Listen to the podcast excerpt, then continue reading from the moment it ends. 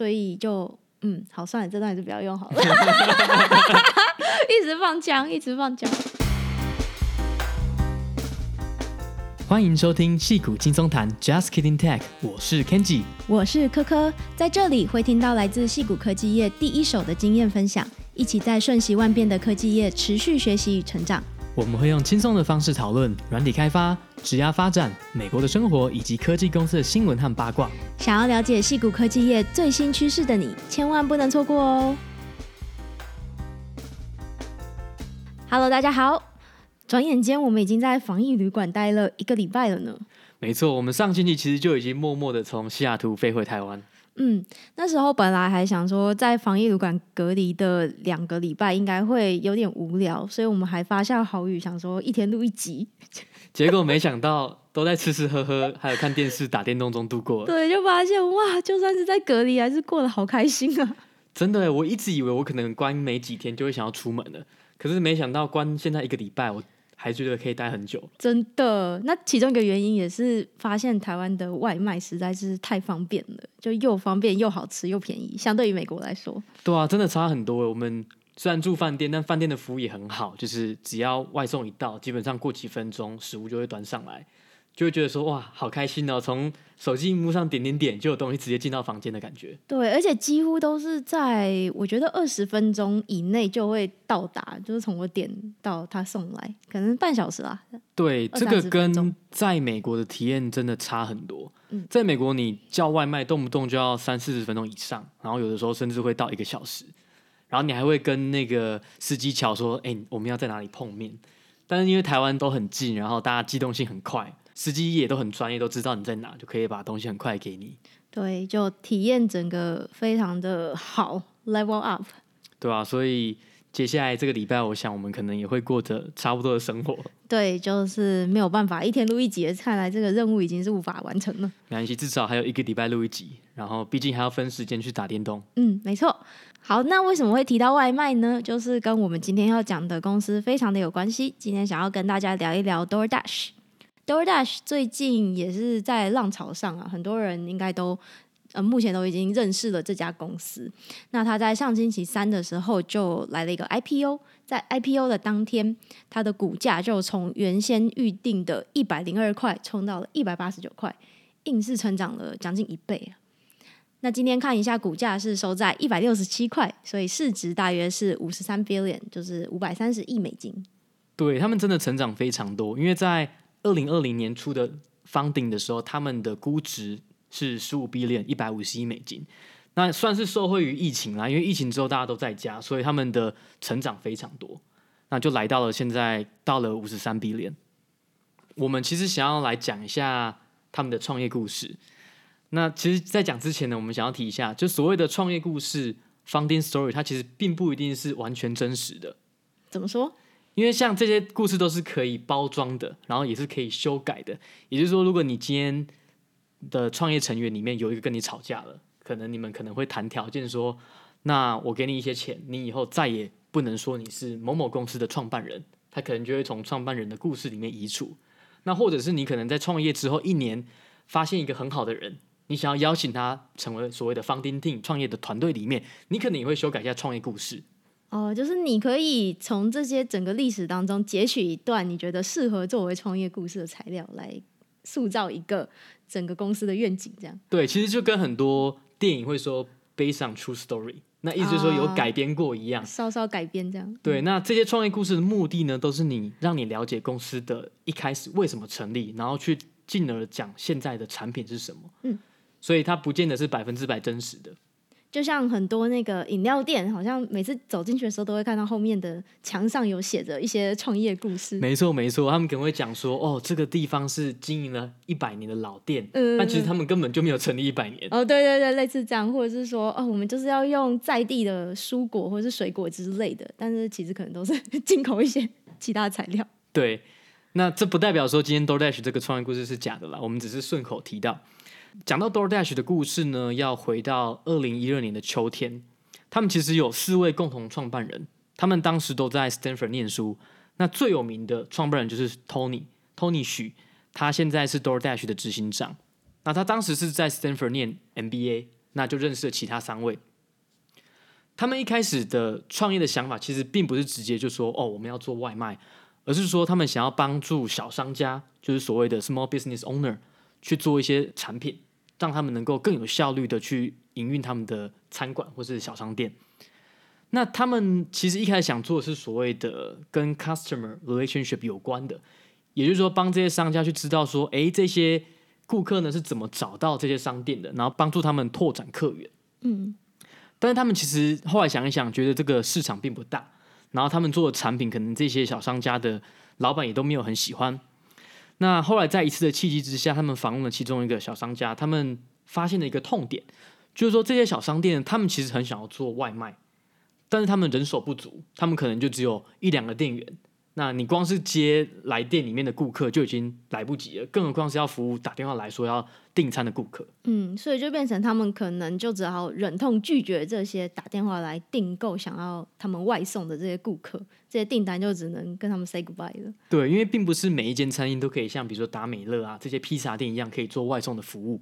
那他们发现了这个痛点之后呢，就去访问了湾区当地超过两百个小商家，大部分都是做餐厅的。那于是呢，他们就觉得说，好，这是一个商机。他们四个就决定开始 coding。那我记得他们就说，他们花了大概几个小时就把一开始的 initial product 做出来。那他们就在二零一三年的一月呢，正式上线了他们的服务，叫做 Palo Alto Delivery。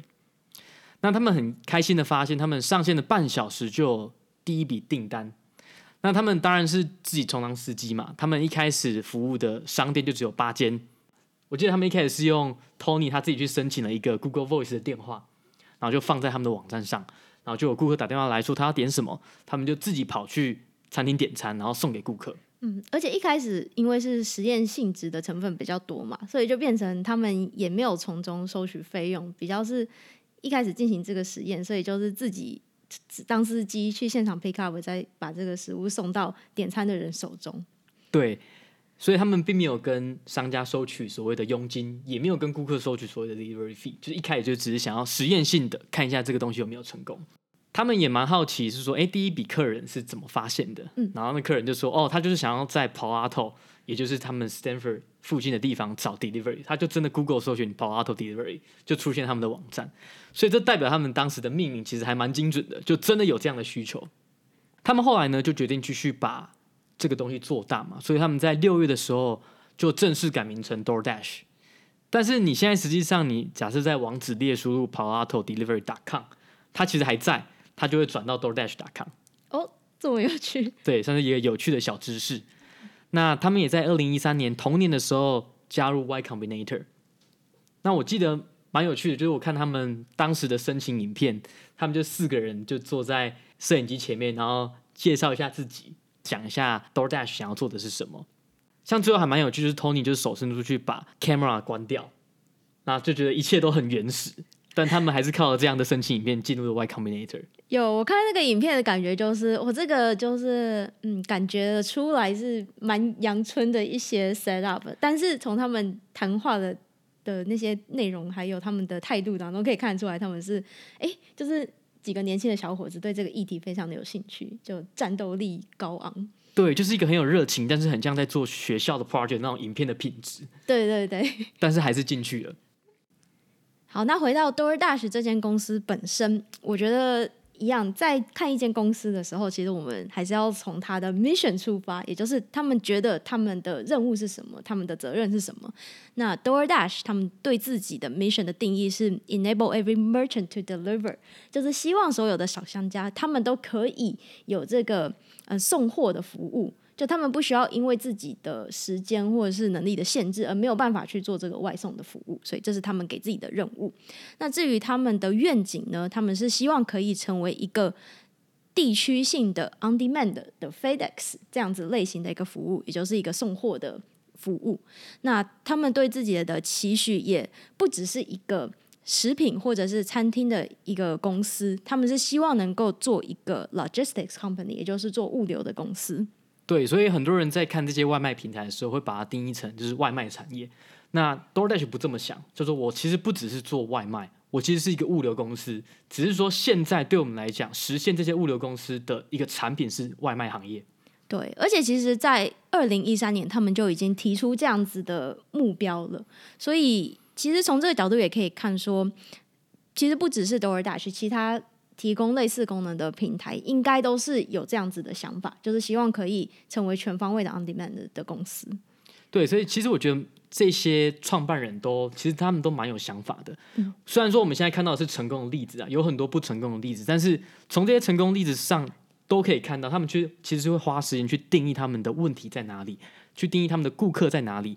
然后他们想的其实不只是解决当下的问题，就是说以 DoorDash 为例，他不只是解决说哦外卖服务，而是他想的更远。那解决外卖服务以外呢，我们的愿景是什么？哦，其实可以做到是一个物流公司。嗯，我觉得这个其实也是一个蛮重要的能力，就是你怎么去。发现一个问题，然后你怎么去决定你要解决什么样的问题？你为什么要去解决这个问题？很多时候，我们看现在的很火红的这些 tech company，其实往往都是从这样子的一个过程开始的，就是他们已经先找到一个他们很有热情想要解决的问题。然后，所以说你会看到说，如果你只看到结果，你你现在回去看会觉得说，哎，外送平台这个很直觉啊。然后你可能会说，哦，DoorDash 就只是一个外送服务，我们还有其他 Uber Eats 啊。还有比如说台湾的 Foodpanda，那你会觉得他们都抄来抄去吗？当然，这些抄来抄去的确会造成这些，比如 DoorDash 这些公司会受到影响。但是其实你如果有背后的这些愿景，你知道要怎么打造产品的话，你就算有些部分被抄，你还是可以想到新的创新的 idea，继续去实做出来在你的产品上。嗯，是的。所以我常常会觉得说，其实这些软体公司，大家往往会看到他们的。比较着着重在技术面，或者是到底赚了多少钱呢、啊？又成为了一个独角兽，但其实可能就忽略了他们本身是在解决问题，就是他们在解决问题这一块，还有设计产品来解决这些问题的能力，其实是非常重要的。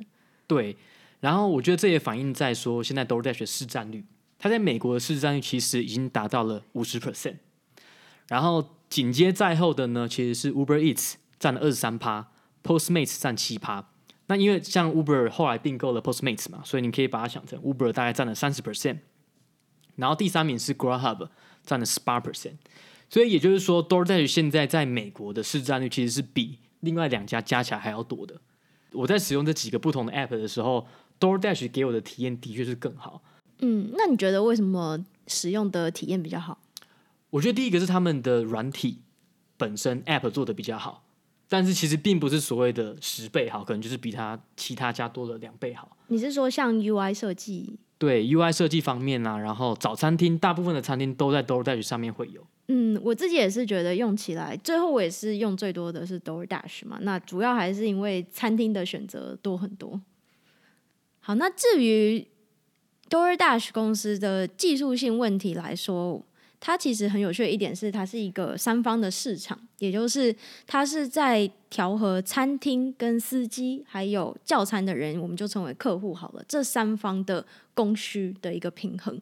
那我们之前在第三十六集也有提过，Uber 和 Lyft 这种轿车服务，他们算是乘客和司机两方市场的供需平衡。那现在 DoorDash 这种物流公司或是外送平台好了，他们就是属于三方的一个市场。那我觉得我不会说，因为有三方，所以他们的问题比 Uber 和 Lyft 要更难解决。我觉得比较像是说，他们在处理所谓最佳化的问题的时候，他们对于 problem 的定义会不一样。就是他们这个问题本身要最佳化的对象是谁，他们使用的一些参数可能不一样，模型可能会不一样。比如说，很多人都在讲说，比如说 Uber 如果跨足餐饮的话，外送平台的话，那其实 DoorDash 就被干掉。但其实，在这个例子上来讲，DoorDash 还是拥有比较大的施展。原因其实出在于这些不一样的使用场景。比如说以外送为例的话，你就不像是轿车服务，你人是在车子里面。然后 DoorDash 要顾及的点，其实就多了一个变数嘛。它除了要跟餐厅合作，也要跟司机合作，去派遣这些司机，最后也要让客户在他们的 App 上有一个很好的体验。所以这些东西，并不是直接把 Uber 的轿车的服务直接移过来。餐厅就可以直接完全取代的，所以我觉得这也反映在说，因为 DoorDash 在这方面做的真的是比较好，所以他们的市占率也会相对比较高一点。嗯，也会比 Uber Eats 多嘛，所以这其实也是体现了这个这两个服务虽然乍看之下，我们可能会觉得好像有很多特质是很像的，但是终究他们服务的对象不一样，他们要希望客户达成的行为也都不一样。没错。好，那另外一点是，就算 DoorDash 现在的市占率是最高的，但其实其中还是会有地区性的差异。比如说，其实，在纽约市占率最高的并不是 DoorDash，而是 Grubhub。那 DoorDash 是在旧金山是最高，大概占了百分之六十九。但是相对在迈阿密，其实是 Uber Eats 更高一些，是大概百分之六十三。对，所以这就反映到说，他们在每个城市的竞争其实不太一样。那这有可能有几个原因啦。第一个可能是说，哦，有一些外送平台在某些城市它起步比较早或比较晚，这可能会造成一些差异。然后你拥有的餐厅数量不太一样，这也是一个点。或者是说你这些公司提供的行销预算在不同城市会有差别，也是一样的，会有一些影响。嗯，毕竟每个公司内部还是会有自己不同的一些策略嘛，所以就有一些地区性的差异也是蛮合理的。对，然后另外一点蛮值得讲的是所谓的客户的忠诚度，因为我记得我们在第三十六集讲 Uber 跟 Lyft 的比较的时候，我们有说到，其实到后面这两个平台很像，那就会变成是说，像我也会装 Uber 跟 Lyft，然后去看说哪一个比较便宜，嗯、所以你会根据价钱去做选择。其实这个现象在外送平台上也会有，只是 DoorDash 比较好的一点是说，它客户的流失的程度。比较少，它比较忠诚。嗯、那这边有个数据，就是说，像其他使用 Grubhub、Uber Eats 或者 Postmates，他们使用这些平台的人呢，大部分有四十 percent 也会同时使用 DoorDash，但是使用 DoorDash 然后转使用其他平台的人，大概就只有二十 percent。所以也就是说，DoorDash 的使用者是比较忠诚的。嗯，所以可能还是回到你刚刚讲的，使用 DoorDash 的体验还是比其他的 App，至少我们自己觉得是有比较好的。对，然后他们可能会推出一些订阅，让你更常在 DoorDash 上面使用。嗯，那这边也说到 DoorDash 目前平均的送餐时间是三十七分钟，他们应该是蛮以这个时间为傲的啦。但是其实我们看了一下台湾二零二零，就是所有平台的送餐平均时间，其实大概是不到二十六分钟。所以还是有进步的空间嘛？对，所以你会有时候觉得很有趣，就是说，像台湾这些服务做的这么好，它的市值还是比不上 DoorDash。对，其实就像我们刚刚讲的，我们回来之后使用像是 Foodpanda 好了，或者是我们之前去新加坡有使用 Grab，也是叫车的服务，其实使用起来的体验绝对不会比美国的这些。科技公司的产品还要差，甚至有时候使用起来的体验是更好的。但是可能就因为所在地区不同，这个投资环境不一样，或者是嗯服务的对象不一样，所以会造成说，其实可能没有办法得到那么多的关注。相对于在美国的一些大的科技公司来说，就是比较可惜的一部分。对啊，但感觉也没有办法，因为他们就是钱比较多，所以声音就比较大声。嗯，嗯，是的。对，那 DoorDash 还有一些其他。比较有趣的小故事啊，像他们的创办人 Tony，他其实以前是 Square 的 intern，然后我就有问过一些同事啊，他们就真的有认识有跟 Tony 一起合作过的，那他们的感觉就是说，当时 Tony 在做 intern 的时候，他会觉得 Tony 根本就是 overqualified，就这个 intern 的职位根本就是太低估他了。哦，竟然用到 overqualified 这种字眼，就是他会觉得说他的想法就是比起同龄或者同一时间在做 intern 的人已经超出很多了，嗯，他已经就有一些想法了。因为当时他是念 MBA 嘛，所以他可能就已经有想要创业的打算。那他应该是做 PM 吗？PM 的 intern？他好像是做 Product 还是做 Business Development 相关的？嗯，就是比较像是看商业相关的，而不是做 Engineer。OK。其实 Square 之前有一个外送平台叫做 Caviar，那当时我记得二零一九年的时候，他们的市占率大概是五 percent 左右。那后来我们就决定把 Caviar 卖给 DoorDash，就在二零一九年年底的时候，然后我记得当时其实大家还蛮难过的，因为毕竟就是 Caviar 大家也算是在公司内大家蛮喜欢的，他们的领导层大家也很爱，所以我记得当时大家就是一个非常感伤的一个气氛，然后要欢送 Caviar 毕业的感觉。哦，我记得那时候好像就是感觉，因为你们你有认识的朋友去 DoorDash 嘛，就是被并购了。现在看回头看，说不定对他们俩真的是一个比较好的选择，因为我们当时并没有想到说外送平台要花这么多精力去经营，然后竞争也很激烈，所以当时会做出这个决定，就是因为哦，觉得 Caviar 更适合 DoorDash，它比起在 Square 会更有机会成功。嗯，毕竟现在看起来就真的是不同的产业啦，所以隔行如隔山，还是一个蛮有道理的一句话。对，然后我其实觉得 Tony 这个人蛮有趣的，他其实不是在美国出生长大的，他是在中国，对，他在中国的南京出生，然后四岁的时候跟着父母一起移民来美国，嗯，然后他以前还帮就是他爸妈的餐厅里面去洗碗打工过，所以他可能对这些餐厅的营运有一些感觉。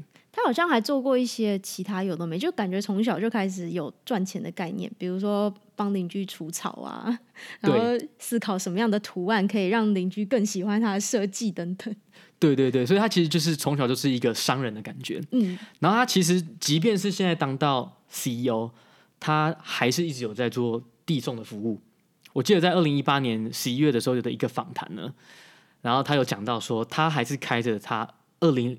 零一年的 Honda Accord，哦，那很旧哎，非常旧的车。然后他每个月会有一天在圣荷西那边当司机，对，所以他即便做到这么高的位置，那当时在二零一八年，我记得他们的估值也是来到了四十亿美金，已经是一个独角兽了。他居然还是开着他很久以前的旧车，还是会有一天当司机。那这也反映在他在治理公司的时候的一些哲学。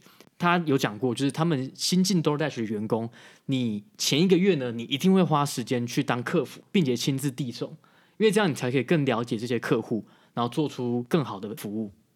我觉得这个其实是蛮重要的，因为我觉得好像至少在台湾的公司比较没有这样子的一种。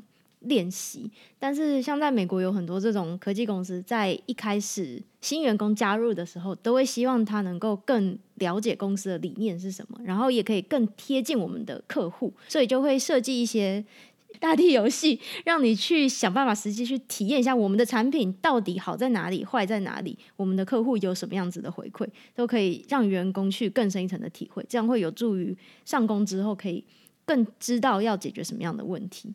真的是这样子，因为你透过这样的过程，你更了解产品之后，你对公司的愿景要做的 mission 会更有感触。嗯，然后你可能在未来在假设你就算是做 product 或者做 engineer，你可能会把这些想法记在你的脑子里面，然后设计出更好的产品。好，那说了这么多关于 DoorDash 的事情。我们还是回到 DoorDash 的市值爆冲这件事情好了。好，到底 DoorDash 值不值得目前这样子的一个价值呢？那我觉得这点其实蛮有趣，因为我们看了一些投资人的评论嘛，其实好像对于蛮多投资人来说，目前的估值是蛮让人意外的。就连 Tony 他自己在被访问的时候，其实也讲了一个 comment。他就说：“嗯、大家都有权利去提出他们自己的意见嘛。其实就有点像是说，好，那这个现在事实就是长这个样子，那大家自己去解释。但是他应该也对于这样子的发展有一点感到意外。对，那他们是不是一开始一百零二块这个目标价也是精心考虑过的？”对，其实他们要决定这个目标价，就不是一个很随便的过程嘛。不是说我今天觉得是多少钱就是多少钱，他们其实会尽量去算出什么样的价钱是合理，然后跟要帮他们上市的投资银行业一起经过很多的讨论，希望最后市场的价格不要跟他们一开始的目标价差太多。但这次显然就差了非常多。对，所以他也是很意外。那为什么会觉得它虚高呢？因为 DoorDash 现在五十三 B 点美金，那 Uber 是九十四 billion，Lyft 是十六 billion。那大家就会觉得说，哎，奇怪，它只是做外送平台，而且它只有做美国的外送。那 Uber 是一个国际化的公司，那它做的就不止外送，还有做轿车服务。然后 DoorDash 的估值也远高于 Lyft。就像我们前面讲到，如果你把它当成是一个外送平台的话，那的确，像我也会觉得五十三 billion 这真的太高了。嗯。但是如果你把它看成是一个 logistic company，一个物流公司的话，你可以把它想象成未来 DoorDash 如果可以成长成 on demand 的 Amazon，你未来买什么东西，你马上就可以到货，三十分钟到一小时就可以到，然后你不用再像以往的电商，你是做所谓的你下单，然后等可能等一天或者等至少半天以上才会送到。那如果你用这个想法去想的话，它就是可以看成是有 Amazon 那么大的市值的这块饼。嗯。但我对于它朝一个全面的物流公司前进是持比较保留的态度了，因为如果说它潜在的竞争对象是 Amazon 的话，那我会觉得其实蛮困难的。这个对手现在已经有点太庞大了，尤其像我们之前的集数也有提到过，Amazon 并购了 Zoox 嘛，就它是一家做无人自动车的公司。那那时候我们就有提到说，可能他们就是想要做这个所谓的 last mile delivery，就是最后那一里路的送货到府的这样子的一个服务。如果说 Amazon 真的也把这个服务做出来了，那 DoorDash 的命运会如何呢？我觉得其实还是有蛮多的变化的。对啦，一定会有很强烈的竞争。两边呢是从各自的核心产品出发，想要去吃对方那块饼嘛。嗯。那 DoorDash 就是从 Food Delivery 出发，想要走 On Demand 的 Amazon。对。那 Amazon 就是做，它本来不是做 On Demand，但它或许可以跨足 On Demand，然后就跟 DoorDash 竞争。嗯。所以听起来也是有蛮多好戏可以看的，我们就静观其变，看会有什么样有趣的发展。对，然后像我自己是觉得 DoorDash 它有一些创新的功能啊，就是我刚刚讲，就是即便这些平台可能都抄来抄去，但是如果你的公司能够一直有创新的话，我觉得长期来讲你还是会赢。以 DoorDash 为例呢，它有做一些比较有趣的事情，比方说就是所谓的 Ghost Kitchen，也就是所谓的中央厨房，就是说你想一想，如果你都是做 Delivery 的话，或许你就不需要实体店家，所以他们有在做一些实验，就是说把一些素食业者啊，比如说汉堡店嘛，他就开一个中央厨房，给五六间素食店，你就在这个中央厨房做你的食物。那他们当然都是 follow 你原本在实体餐厅的那些 SOP 去制作品质一样优良的餐点，然后直接从这个中央厨房送到你的顾客手中。那他们也有做 DoorDash for Work，也就是说现在大家都远端工作嘛，所以我们前面一直有提到说。这些公司要去想说，在后疫情时代，你要怎么样提供员工 benefit？嗯嗯嗯。那其中一项就是说，你以前都是在公司吃饭，你现在可能就没办法了。那可能你可以做的事情是什么？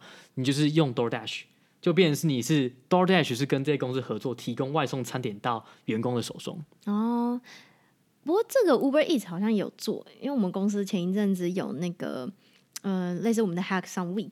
那那一整个礼拜当中，我们公司就是跟 Uber Eats 合作，每天提供几十块钱的伙食费，让你自己去叫餐。